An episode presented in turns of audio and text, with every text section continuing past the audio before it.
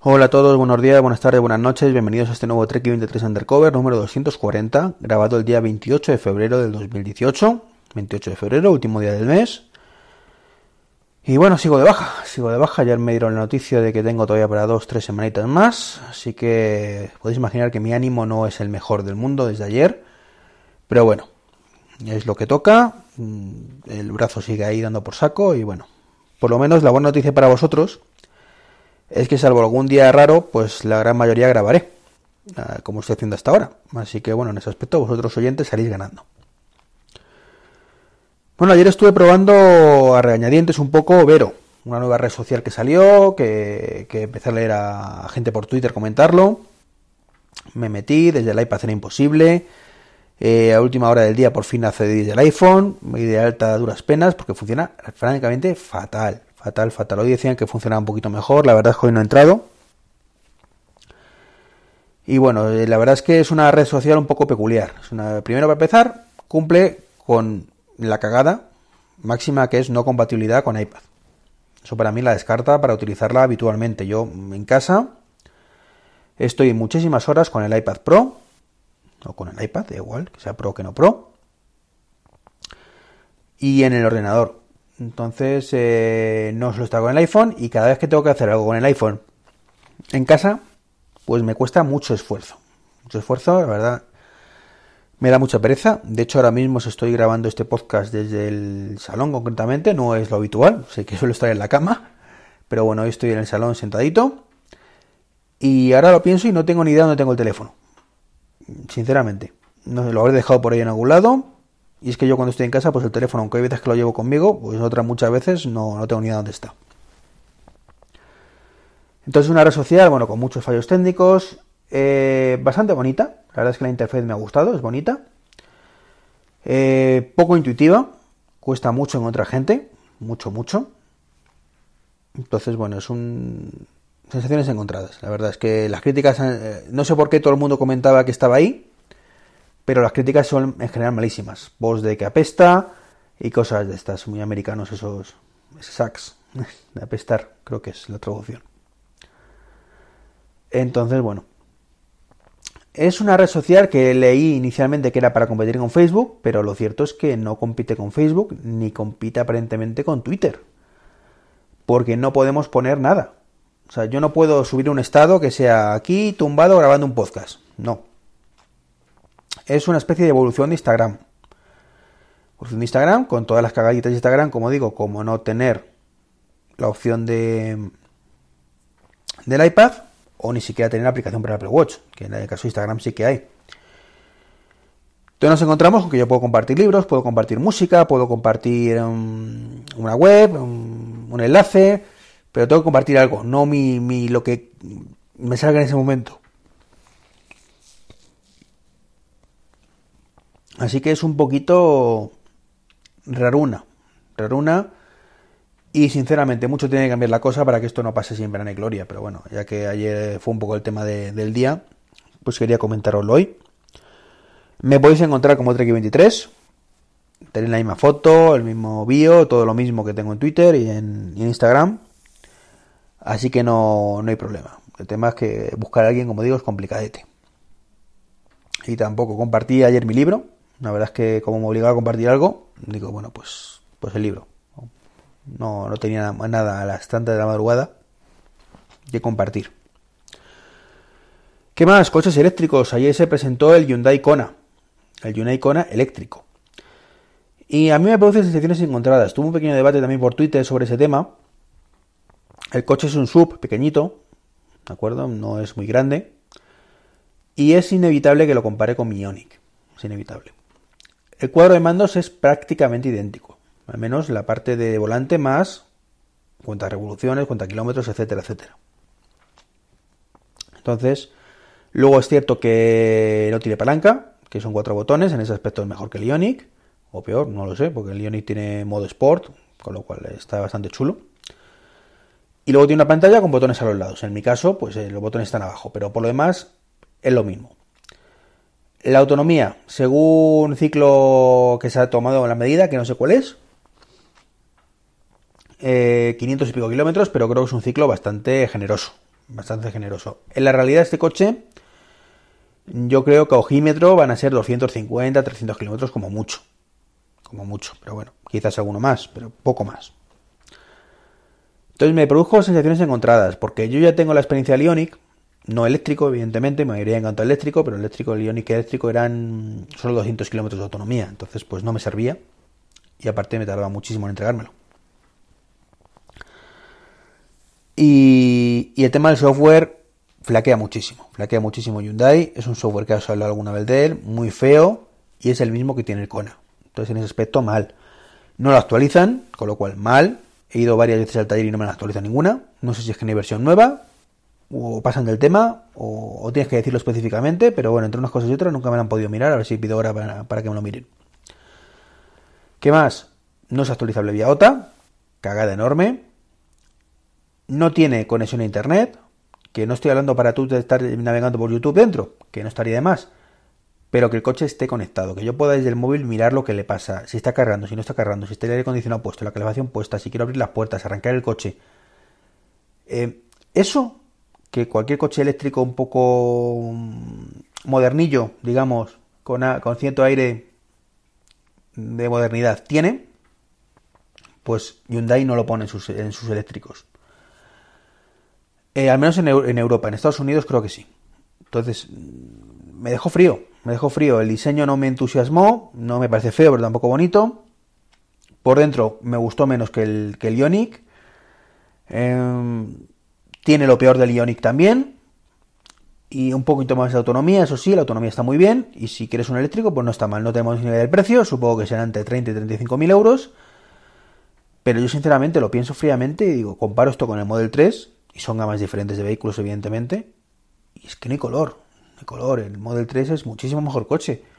Tiene peor maletero, más grande, eso sí que el de Kona, tiene más litros, pero bueno, no tiene, ya sabéis, el tema del portón una pantalla eh, genial, actualizable vía OTA, eh, con actualizaciones periódicas cada dos o tres semanas, mm, control del móvil, es más, la llave es el móvil, o sea, si tú estás en el siglo XXI, pues es lo que tienes que hacer, eso, esa es la tendencia, esa es la clave. Si solo quieres un coche que haga lo mismo que el que tienes actualmente de gasolina, pero eléctrico, que ojo que está muy bien, no es una crítica ni mucho menos, pues te vale. Te vale el Kona, igual que te vale el Ionic y te vale pues el Zoe y otros tantos coches más. Ahora, si quieres mm, meterte de lleno en los coches del siglo XXI, pues como en mi caso, pues no. Evidentemente es mejor el Kona que el eléctrico que el Kona no eléctrico, em, pero fuera de ahí, no sé, es que yo estoy muy decepcionado con el software de, de Hyundai. O sea, yo veo que pasa, al principio no le da importancia, pero según pasa el tiempo, pues me voy dando cuenta más de que, no puede ser, que, me he gastado una pasta en un coche que dentro de 10 años, si sigo teniéndolo, va a estar exactamente igual que el primer día. Y no me mola nada esa sensación. No me gusta nada cuando tiene potencial para muchísimo más.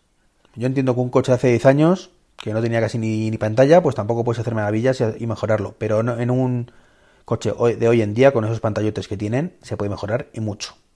Entonces, Sensaciones encontradas, como digo, una pena. Una pena, pero bueno, las críticas son buenas y no lo estoy poniendo mal. Simplemente si valoráis esos otros aspectos, que yo valoro y mucho, pues es mala opción. Mala opción. Creo que el Nissan Leaf, por ejemplo, pues es mejor opción para este tema. Creo. ¿Qué más? Lo que me quedaba del Mobile World Congress, que sigue ahí, pero bueno, los días fuertes ya sabéis que fueron los dos primeros. Nokia, ha relanzado el Nokia 8110, el de Matrix. Lo han llamado Reloaded, o Reloaded, o Reloaded, o como se diga. Eh, pues sí, en honor a Matrix, evidentemente. Eh, con 4G, ¿vale? Que hay que ver para qué lo que sirve, que ahora os lo comentaré. Porque tiene hotspot. Es decir, es un teléfono que solo sirve para llamar. Tiene el Snake y algunos juegos más. Y además tiene la opción de hotspot hotspot. Con lo cual, teniendo en cuenta que la batería dura como dos semanas, una cosa así, cuando no estamos utilizando el hotspot, evidentemente, pues tenemos un punto de acceso relativamente baratito, porque creo que eran 79 euros, así que no es tampoco ninguna tontería usarlo para ese fin. Y he leído, lo que pasa es que solo lo he leído en un sitio y no os tengo nada claro si esto es correcto o no, que también tiene WhatsApp y Facebook y cosas así. Entonces no lo tengo nada claro que esto sea así. Si lo tiene sería fantástico. Pero dado que solo lo he leído en un sitio, me extraña mucho que lo tenga. Mucho, mucho. Es más un, un teléfono retro para hacer llamadas y como digo, como hotspot, como segundo móvil, que lo tienes ahí y, y ya está. Así que guay del Paraguay. Mm, hay otros móviles más de Nokia, pero no me han llamado la atención. Android todos. Y bueno, el que le gusten perfecto, pero en mi caso pues sabéis que, que no es un muy amigo de Android. Y eso no quita que no me haya gustado mucho un vídeo que vi de, de PhoneKit. PhoneKit es una, una propuesta de una empresa creo que española, que es un control paternal para, para móviles. Es un móvil que tienen ellos, es que lo han diseñado específicamente para niños, con un alto control paternal. Y eso me gusta mucho. Ahora tengo una niña de que va a hacer cuatro años y dentro de dos, tres años seguramente ya empezará con el tema del móvil, que quiere un móvil. Sí, hoy en día con 6, 7 años ya creo que ya lo van a pedir. Entonces me encuentro con la tesitura de que, claro, eh, por supuesto yo soy pro iPhone y mm, el iPhone está muy bien, pero para que no se instale cosas que no deba. Pero por lo demás, nada más. Con este PhoneKit se puede decir horarios para que haga cosas, en qué páginas puede navegar y cuáles no, desde una aplicación externa, es decir, no es me meto el teléfono de en mi caso de mi hija cuando lo tenga y me pongo a poner restricciones y poner una clave. Pues hombre, eso valía hace unos años, pero hoy en día es súper cutre. Eh, puedes poner que deje de funcionar el móvil, que sea para que se acueste, puedes poner eh, localizar el móvil en donde esté, puedes hacer un montón de cosas de control paternal. Puedes decidir en este momento qué aplicaciones puede tener disponibles y cuáles no. Lo tienen agrupadas por, pues un poco por, por temática. Puedes decir, ahora quiero que puedas escuchar música y todas las aplicaciones de escuchar música las tienes disponibles. Pero ahora no quiero que navegues. Entonces todos los navegadores desaparecen directamente, no tienes acceso de ello. Diez minutos más tarde tú puedes volver a ponérselo y se lo pones. En la demo que he visto, eh, pues hombre, está un poco verde. Desde que lo tú ordenas algo hasta que ocurre, pues puede pasar un minuto. Pero bueno, eh, no es ipso facto, ¿vale? Pero realmente para una demo queda un poco cutre, pero para el día a día es más que suficiente, porque tampoco pasa nada porque el niño esté un minuto más con el móvil haciendo algo que no deba. O que no quieres que haga. Hay aplicación, además, van a sacar aplicación para iPhone y para, para Android. Y eso está muy bien. Está muy bien porque, hombre, pues los padres pueden tener el móvil que quieran y los niños tendrán ese móvil. La pena que es Android es la auténtica pena. Eh, y que iOS, por ejemplo, pues no mejore mucho más en ese aspecto, que sería lo, ideal. Sería lo ideal. Creo que, que, Apple ahí tiene que darle un empujoncillo fuerte a su sistema operativo. No sé si ya para iOS 12 o para 13 o para 14, porque al ritmo que van a saber. Pero bueno, creo que es, una cosa a mejorar mucho, el control paternal. Y digo que no sé porque como hay esos rumores de que este año no van a presentar nada y va a ser cuatro cosas y demás, pues bueno, eso no quita que yo particularmente cada día tenga más ilusión por ese w, por esa WWDC que esperemos que sea el 4 de junio. Mi aniversario por cierto. Mi mujer va a estar contentísima si es esa fecha.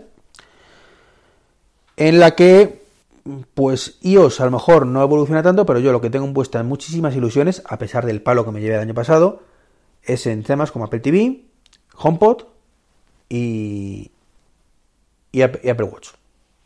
Son tres cosas que me encantaría que mejoraran muchísimo, que ya que parece ser que no van a mejorar mucho ellos y MacOS, pues quizás pueda ser un, un handicap importante estos tres productos. Y es que son los que más lo necesitan realmente, si lo pensamos fríamente. El HomePod ha salido muy verde, muy muy verde. Ya veremos cuando lo tenemos en España. Eh, bueno, supongo que ya lo intuiríais por lo que comenté en el par de podcast. Tengo uno en camino. ¿De acuerdo? Mm, no quería decirlo así, pero bueno, lo digo ya, tengo uno en camino. De Reino Unido. Y bueno, espero probarlo la semana que viene, seguramente cuando llegue. Ya haré el unboxing, un vídeo explicativo de todo, aunque ya lo habréis visto en otros podcasts, en otros blogs, perdón. Y por supuesto, si queréis que pruebe cualquier cosa, decírmelo, de verdad, que no me importa probar las cosas y comentarlo luego en esos vídeos, en ese post. para, ello. Pero sé que es muy verde, está muy verde y espero que mejore muchísimo con la versión 2.0 de software, que supongo que saldrá, pues, anunciarán en junio, quiero pensar, y lo tenemos en septiembre. Eh, igual que el Apple TV. Creo que TV12 pues traerá cosas importantes que tiene que traer, incluso más integración en el HomePod, que sabéis que es una cosa que cogea mucho. Y el Apple Watch, sinceramente, creo que la versión LTE sobre todo, que a ver si llega a España de una vez, tiene muchísimo que mejorar, muchísimo que mejorar, hacerse mucho más autónomo, el normal también, ¿de acuerdo? Pero eh, sobre todo el LTE mucho más autónomo, con actualizaciones propias, em, tiene de aplicaciones incluso propia, no sé, son ya gratis. Que a lo mejor me pasa como el año pasado que me llevé el palo padre. Pues, pues puede ser, puede ser. Pero bueno, soy optimista, ya sabéis, eso no hay que perderlo. Optimismo a tope. Pues nada más, os dejo hasta mañana. Un saludo. Hasta luego. Hasta luego no. Perdonad que me acabo de acordar de una cosa que eh, quería ver apuntado en el guion y al final no, no apunté y por eso se me ha olvidado. Apple Pay. Eh, Sabéis que hubo un anuncio hace un par de semanas, o fue la semana pasada, la verdad es que no lo sé ahora mismo, en la que se comentaba que Caja Rural y EvoBank se sumaban a Apple Pay en breve, o próximamente, mejor dicho. A ese anuncio se sumaron ayer Bank Inter y otra filial suya, con otro tipo de tarjeta, pero vamos, Bank Inter al final. Bueno, por lo que está leyendo la noticia de Bank comentan que va a estar presumiblemente antes del verano. Y eso me da muy mal rollo.